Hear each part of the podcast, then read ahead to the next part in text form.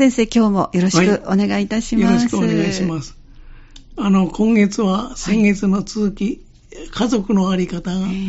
お墓とか葬送のあり方に影響を及ぼすということをお話ししたんですが、はい、そのまあ関連として、葬式は不要という立場を取る人と、葬式は必要という立場を取る人がありますので、まず、葬式不要論の方からちょっと、どういう論理を展開されているのかということをお話ししてみたいと思うんですね。はい、とても興味深いですあまり、あの、なんていうのか、面白くない話かもしれませんけど、やっぱり人間避けて通れませんからね。そうです。はい、生まれた以上は、えー今度はあの世へ行かなければいけませんし、でなかなか身近な人とは、あのそんなあの不吉なこと言わなきゃねとか言われそうなので、でも関心のあるところだと思いますからね、そうですね、えー、ぜひお聞かせいただきたいと思います。はい、あのお墓と葬送に関連した問題で、一時その葬式不要論がテレビとか雑誌などメディアで非常に取り上げられて、はい世間を賑わしたことがあるんです。はい、で、リスナーの中には、この記憶に新しい方もいらっしゃるかと思うんですが、このお葬式というのはやっぱり私もずっと思ってたんですけど、なかなかお話ししにくいところもありますのでね。はい、でもまあ、思い切って、今回お話ししてみたいと思うんですけれども。あの、この葬式が話題になるきっかけになったのはね、宗教学者の島田博美という先生が、大学の先生がいらっしゃるんで、この人がね、はい、2010年に、平成22年なんですけれども、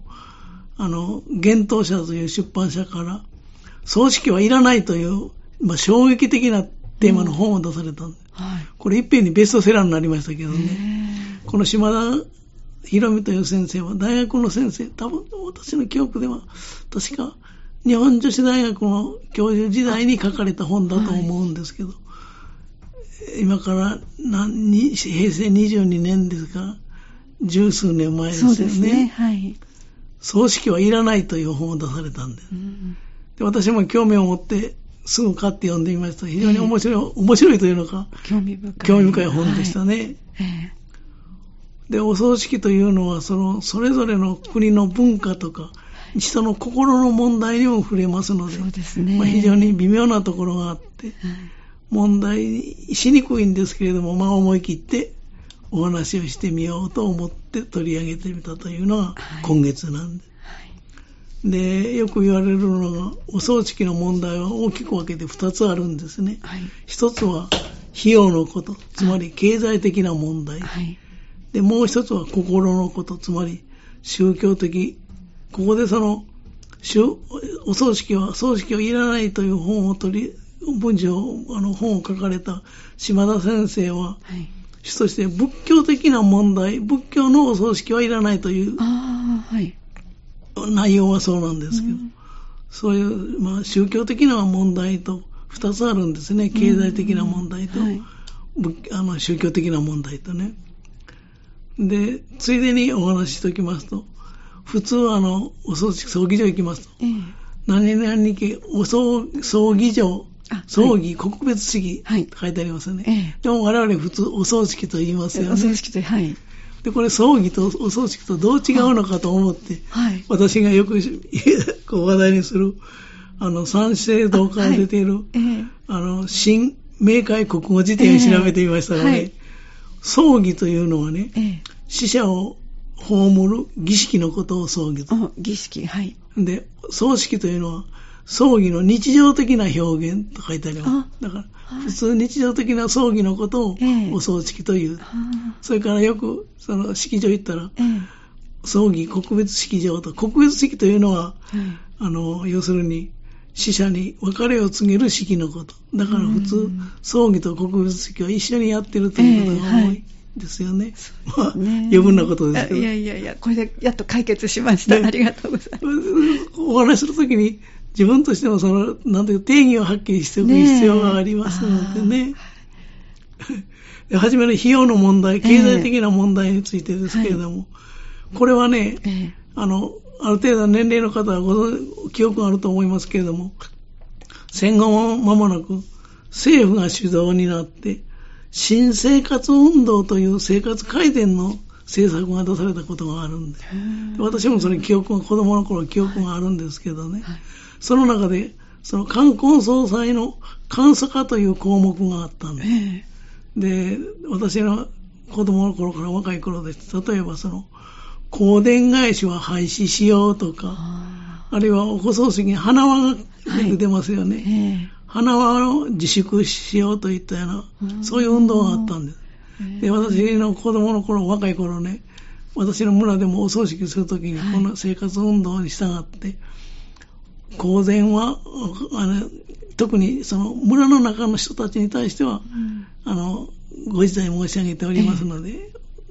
で、でもよ、そ、よそから来た人には渡さないといけないなと言って、香典返しをしたと、そんな記憶があります。それから、あの、花輪ももう自粛のために受け付けませんというような、はい、そういうようなことをやっと時代がありましたあそうです新生活運動、え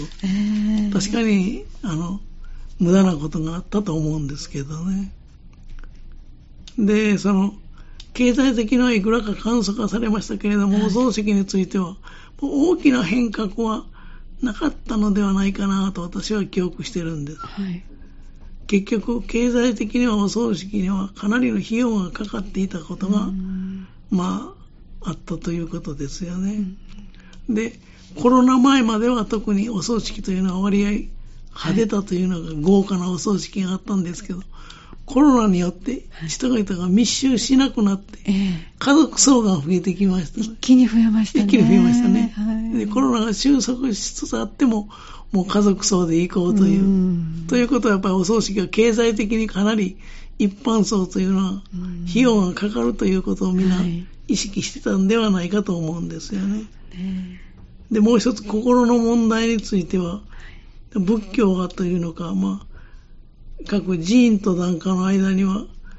あの、葬式仏教という言葉があるように、あの、仏教と、我々仏、我々でも、私は仏教徒なんですが、はい、我々仏教徒というのは、日頃あんまりその、信仰心がないんですよ。そうですね。はい、で、お寺との関わるというのは、お葬式が法事くらいの時しかないという。そうですね。つまりその、信仰不在のままで、その形式的な行われるお葬式と言ってもいいかもわかりませんね。はい、ここに、その問題があると。いうことがあるんです。キリスト教のお葬式なんかも時々信者のお葬式に行かしてもらいます。はい、やっぱり信者の方というのは仏教のお葬式とはかなり違い、雰囲気もね。ね雰囲気違います。違いますもんね。はい、えー、で、そんな事情が背景にあったところに、その、それから世の中の経済発展に伴って、人々の生活が忙しくなってきた。はいそうなってきますと、社会状況の変化の中で、その、地域、お葬式というのはみんなで地域の人が出してあげたということになるんですけれども、えー、我々田舎の場合ですとね、お葬式、亡くなられた人、そのお葬式の月の人、お通夜の人、二日のそのお葬式のに参加したということがあるんで、うん、はい。つまりその、そのなんていうのか、非常に世の中が忙しくなってきて、うん、もうそういうことが無理になってきたんですよ。うん、それからあの、地域のコミュニティというのか、地域のなんか人間関係の希薄化もはい、もうこれは大変だという時代を迎えたんです。えー、でそうなりますと、葬儀屋さんというのか、葬儀者が必要になってきますよね。はい、そしてお葬式は商品化されている。葬儀屋さんの場合、はい、葬儀者、えー、商品化します。それともう一つは、葬儀、葬儀者の葬儀会館というのかな。えー、あの、葬儀会館が建設ラッシュであちこちに葬儀会館ができましたですよね。はい、そうですね。で、みんなが寄ってお葬式を出すから葬儀者に変更してきたと、こういう時代になって。はいはい、で、そしてだんだんと派手になるというか、贅沢になってきたんですね、お葬式がね。で、人々はその経済的に大変だと思う風潮が高まってきたんで。うん、で柴田先生のその葬式はいらないという本が出版されたと、ちょうどそういう時期と一致したので、一気にこれベストセラーになったんです。で、マスコミもはい。雑誌にもよく取り上げられました、うん。この本は。ええ。そういう時代になったんですね。で、ここでその島田先生が葬式はいらないという本を書かれたんですけど、その主なポイントというのか、ええ。その要点をね、はい。ちょっとお話ししたいと思うんですが、これはね、吉川一道という、まあ、龍谷大学の先生、仏教学者なんですけど、吉川一道という人がね、葬儀不要論の研究という論文を出しておられる。うん。でそこからちょっと私がはい。ピックアップして拾い出したもんなんですけどえね、えそのポイントを3つ挙げておられますが、ええ島田先生が葬式はいらないという理由。はい。一つはね、日本の葬式は贅沢であるという。うん今のそのコロナ後の葬式は家族葬として非常に簡素化されましたけど、はいその前の段階の話ですね。はい。で、その本の中で日本の葬式というのは費用の平均が231万円かかるというふうに書いてありましたわ。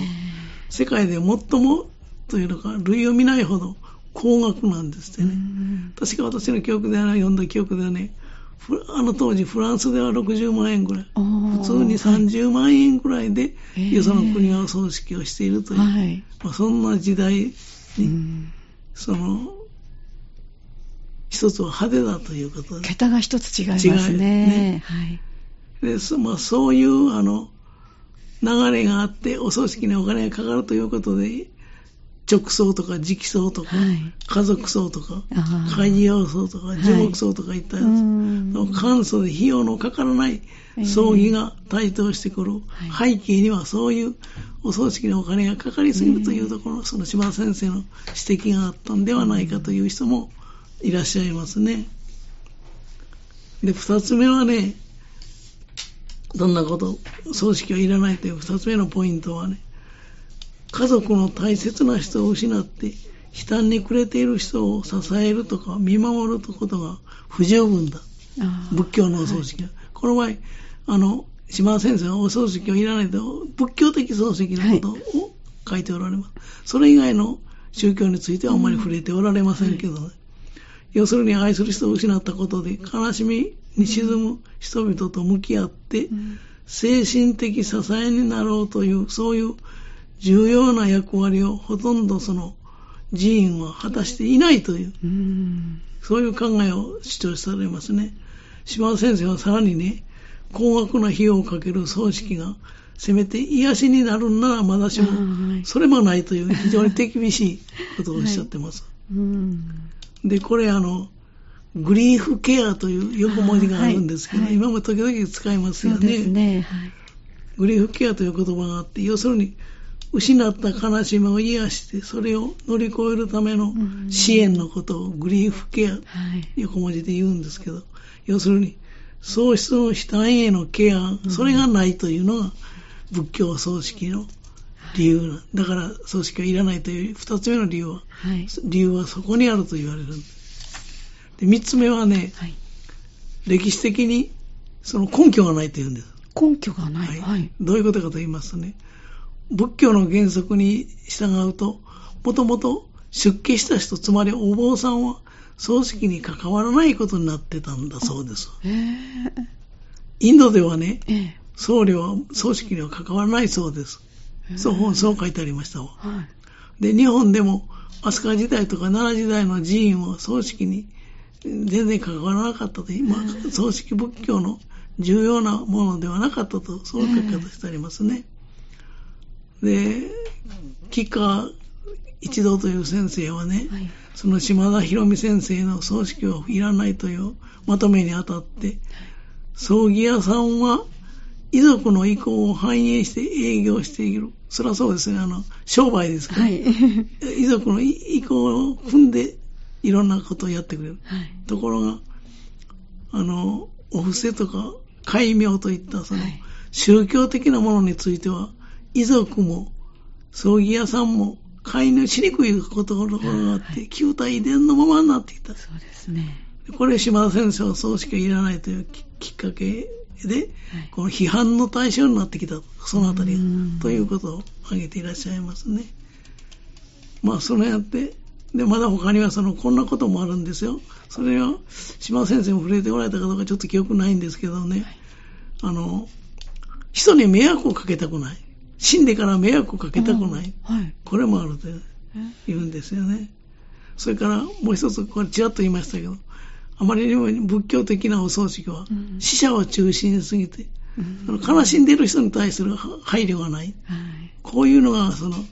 仏教的葬式はいらないという島田先生のええ根拠になっているそういうことなんです。そうですか。でこの続きまた、はい。あの、来週にあ、わかりました。ししましょうかはい。じゃあまた来週もよろしくお願いいたします。お願いします。ありがとうございました。この時間、港川短期大学元学長、社会心理学ご専門の大前守先生のお話をお届けしました。来週もぜひお聞きください。